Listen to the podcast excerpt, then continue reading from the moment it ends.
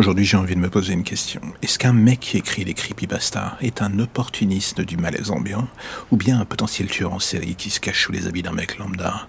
J'avoue, parfois je me pose la question. Vu qu'à plus d'une reprise, on m'a fait mention et j'étais sans nul doute, voire même un peu beaucoup, barré dans les recoins de ma tête pour imaginer des trucs pareils du genre tout ce que je commençais à écrire. Je ne sais pas comment fonctionnent les autres, ni ce qui se passe vraiment dans leur tête, mais moi, en ce qui me concerne, j'avoue que dans le fond, je ne me pense pas vraiment si dérangé que ça. Ok, là j'avoue, c'est un peu la phrase type du serial killer qui ne comprend pas les racines de son problème. Mais bon, c'est la vie. Écrire est une bonne thérapie pour chasser ses idées noires. On en a tous à un moment ou à un autre, en ce moment plus que d'autres d'ailleurs.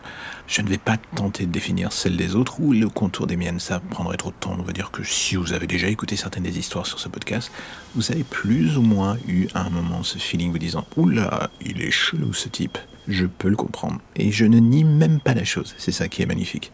J'aime un peu aller, on va dire, hors cadre et le fait que j'ai une certaine distance avec la noirceur de ce que j'écris est à la fois une bonne chose et une mauvaise chose. La bonne, c'est que je me vautre dans l'entertainment pour détendre l'auditeur avec une certaine aisance. La mauvaise, c'est qu'à force, on peut peut-être s'y perdre. Un peu trop d'ailleurs que l'on se mette à écrire sur la comédie, le romantisme, l'histoire, les enquêtes policières ou même l'horreur. On met toujours une part de soi là-dedans.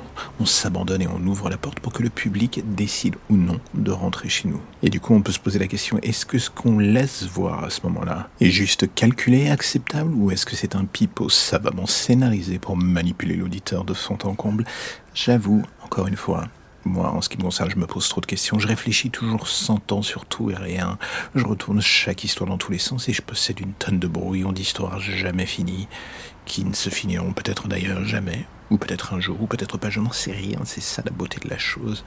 Le doute absolu auquel il y avait beaucoup de postes en ligne. Mais pour chacun d'entre eux, il faut que vous sachiez qu'il y a un petit frère qui sommeille dans l'ombre.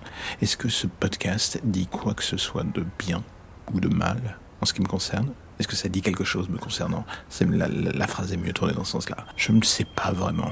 En surface, si l'on se limite à il est chelou ce mec. Cela sera un tout petit peu réducteur, voire inintéressant et synonyme d'une mauvaise connaissance du sujet.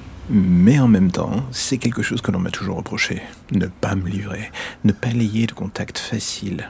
J'ai en fait d'être un ours, ou un cynique distant, voire même un poil méprisant. Du coup, j'ai trouvé la solution. Écrire, c'est un peu ouvrir les vannes et balancer sur le tapis de vos vies une partie de la zone sombre de mon imaginaire pour vous dire Hey, bienvenue chez moi. Est-ce que c'est une bonne chose? Une action futile et trop bordélique pour porter ses fruits? J'avoue, je ne sais pas. Ça fait beaucoup de choses que je sais pas en fait. Et en approchant de la centaine de posts sur ce podcast, je commence à apprécier de plus en plus l'exercice malgré tout.